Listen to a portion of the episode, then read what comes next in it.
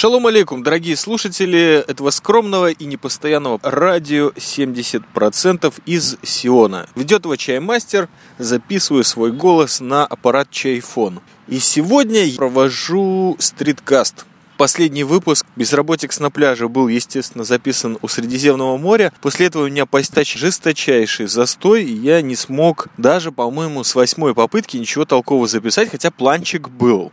И не один и был разорван впоследствии. И вот я понял, что, наверное, чтобы оставаться адекватным э, вот этому статусу безработикса, мне придется выбраться куда-то наружу и показать хотя бы тем, где я записываю эти подкасты, то, что может безработный, то есть посреди э, дня может выйти куда-нибудь в парк. Кстати, в парке я сижу, который расположен в непосредственной близи одной из центральных больниц Поэтому очень часто, как вы можете услышать, наверное, на фоне, э, сирены, крики детей, столкновения велосипедов, ну и прочая штука, которая не доходит до людей, которые буквально вот на расстоянии где-то так на полкилометра сидят в застекленных помещениях, называются израильским хай-теком, шмайтеком, и, в общем-то, не обращают внимания ни на сидящего босоногого чаймастера в парке, не слышат э, этих полицейско-спасательных сирен или чего там.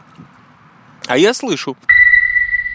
Возвращаясь к э, некому прошлому, где я записывал множество подкастов, по-моему, они были в Самарии, где я сидел и в стиле э, киргизского рока записывал все то, что меня окружало. Окружало много.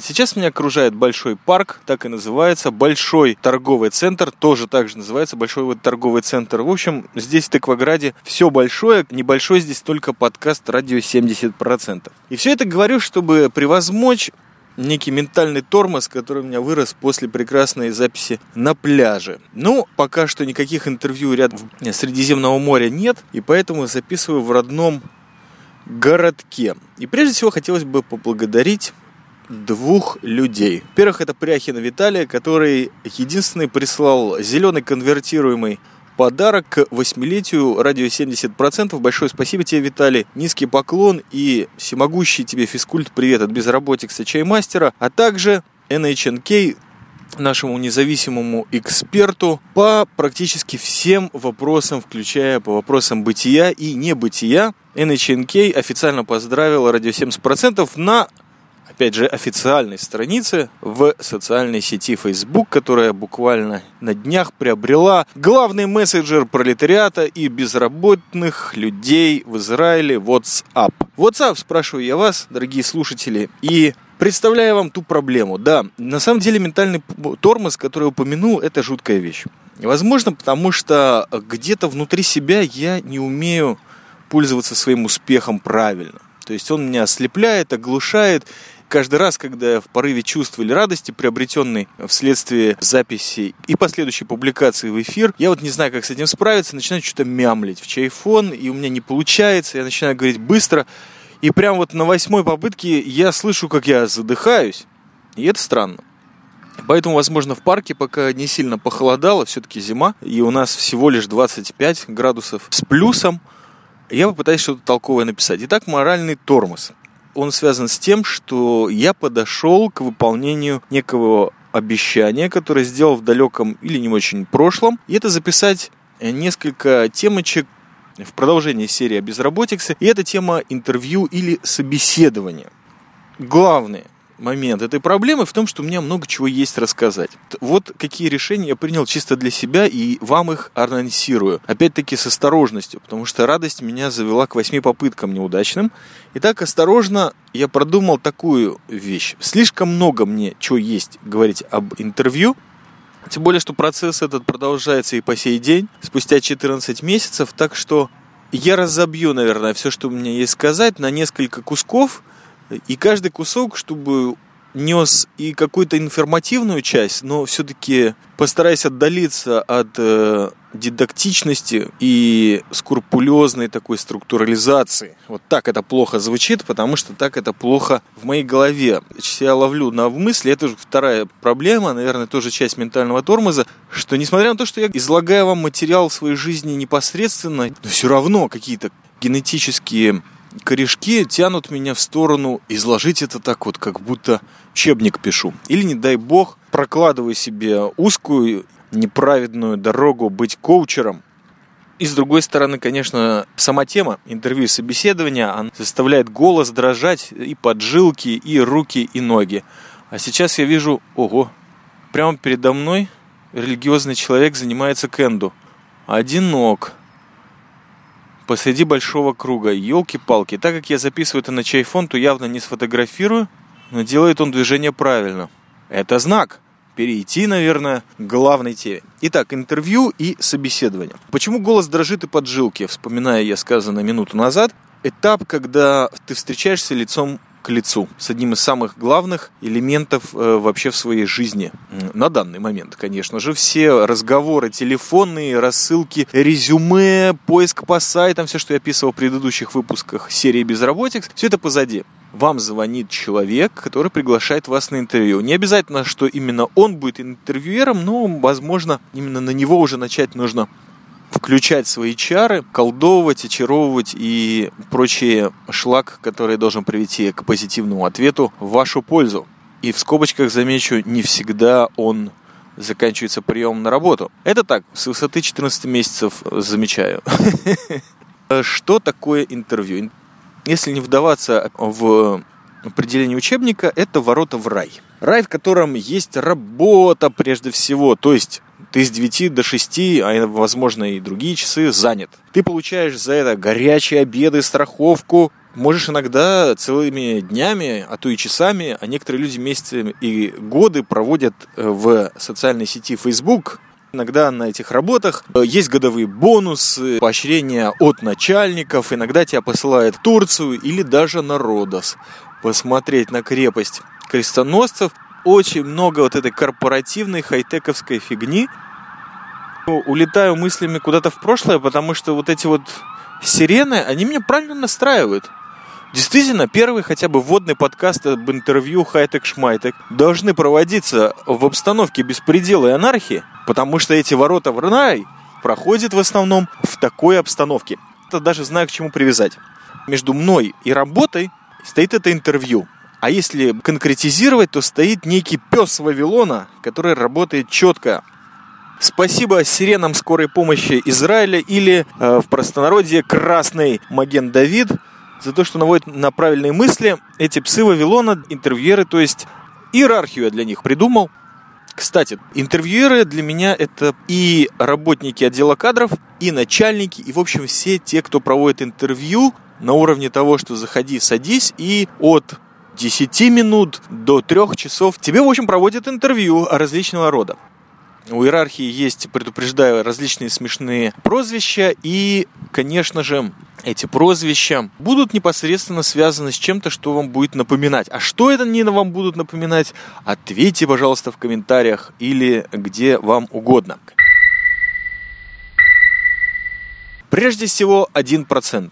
Первый процент от 100 это так называемые люди. Это те интервьюеры, которые ведут беседу, задают правильные вопросы или хотя бы толковые вопросы, умеют слушать ответы и реагировать на них.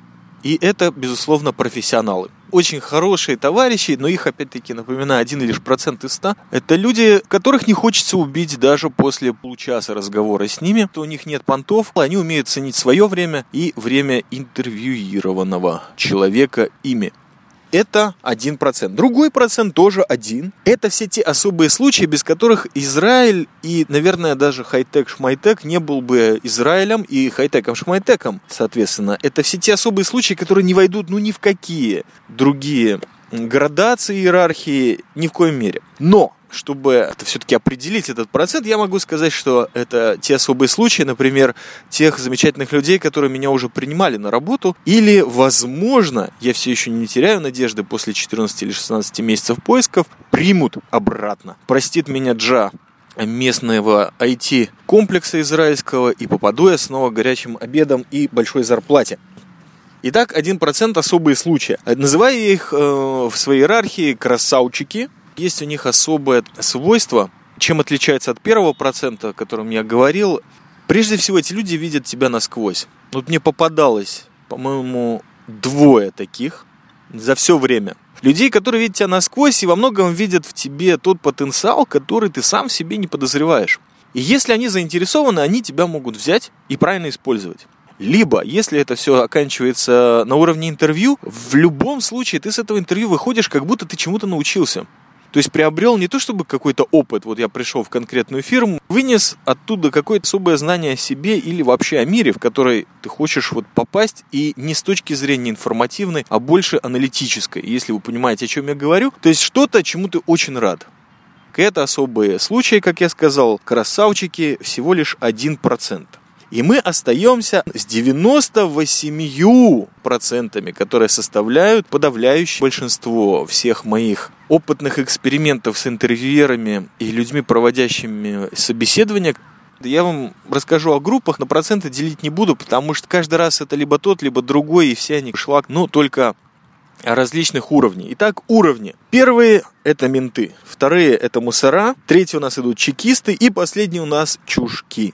Менты – это относительно двух описываемых выше в подкасте процентах э, наименее вредоносные гады, проводящие интервью. То есть, по принципам нуара и комикса, есть хорошие полицейские, есть плохой. Мент и мусор.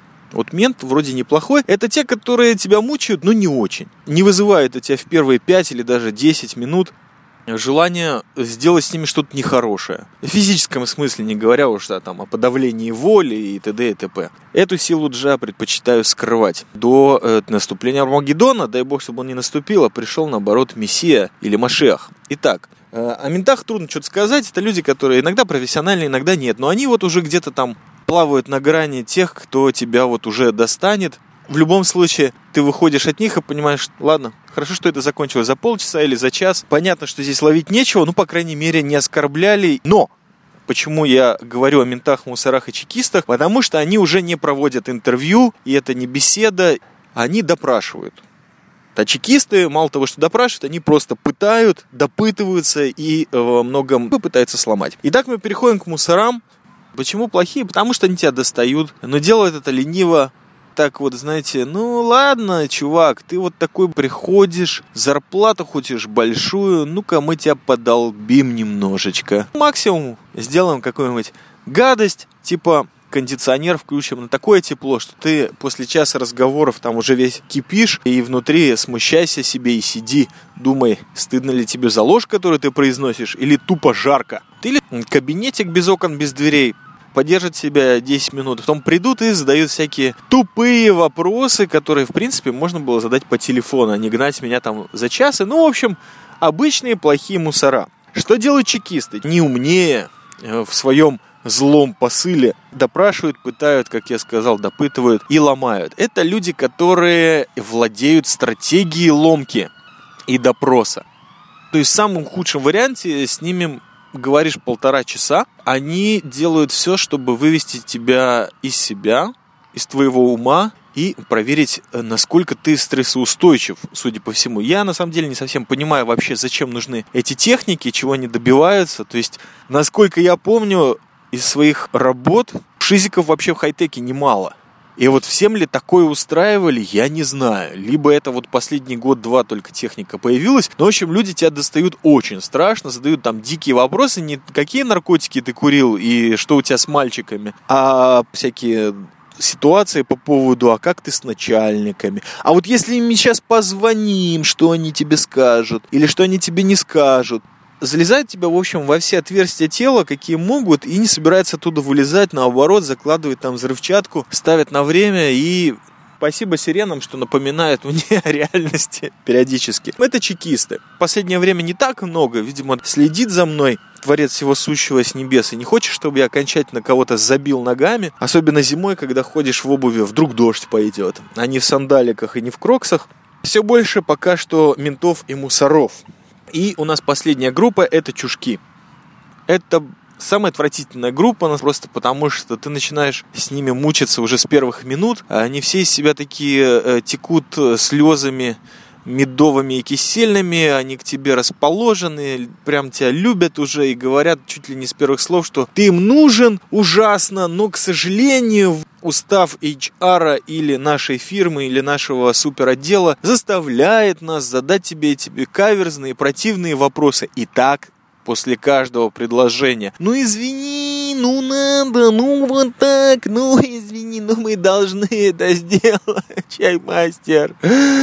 И, конечно же, в конце каждого интервью они обещают тебе, опять-таки, слезно и сердечно перезвонить, послать электронной почтой письмо о том, что они придумали себе по поводу тебя, и никогда не посылают нифига и не звонят скажем так, в 98% а, а, случаев из 100. Такая вот у меня иерархия.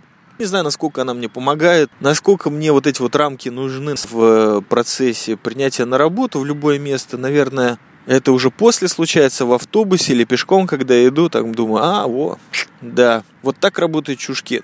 Просто иногда себя тешу такой вот радостью, вспоминаю, что я что-то еще умею систематизировать. А вот к товарищу по кенду подошел другой человек, одетый также, но в более темного цвета кипе или ермолке.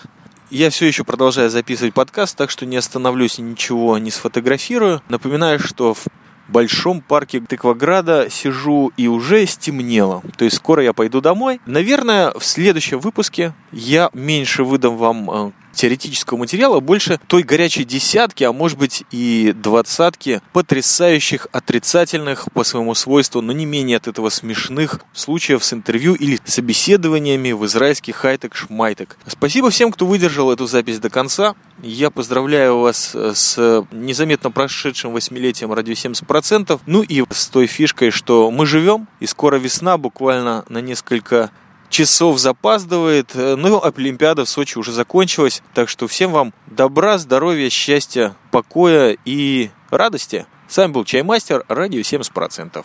Всем шалома.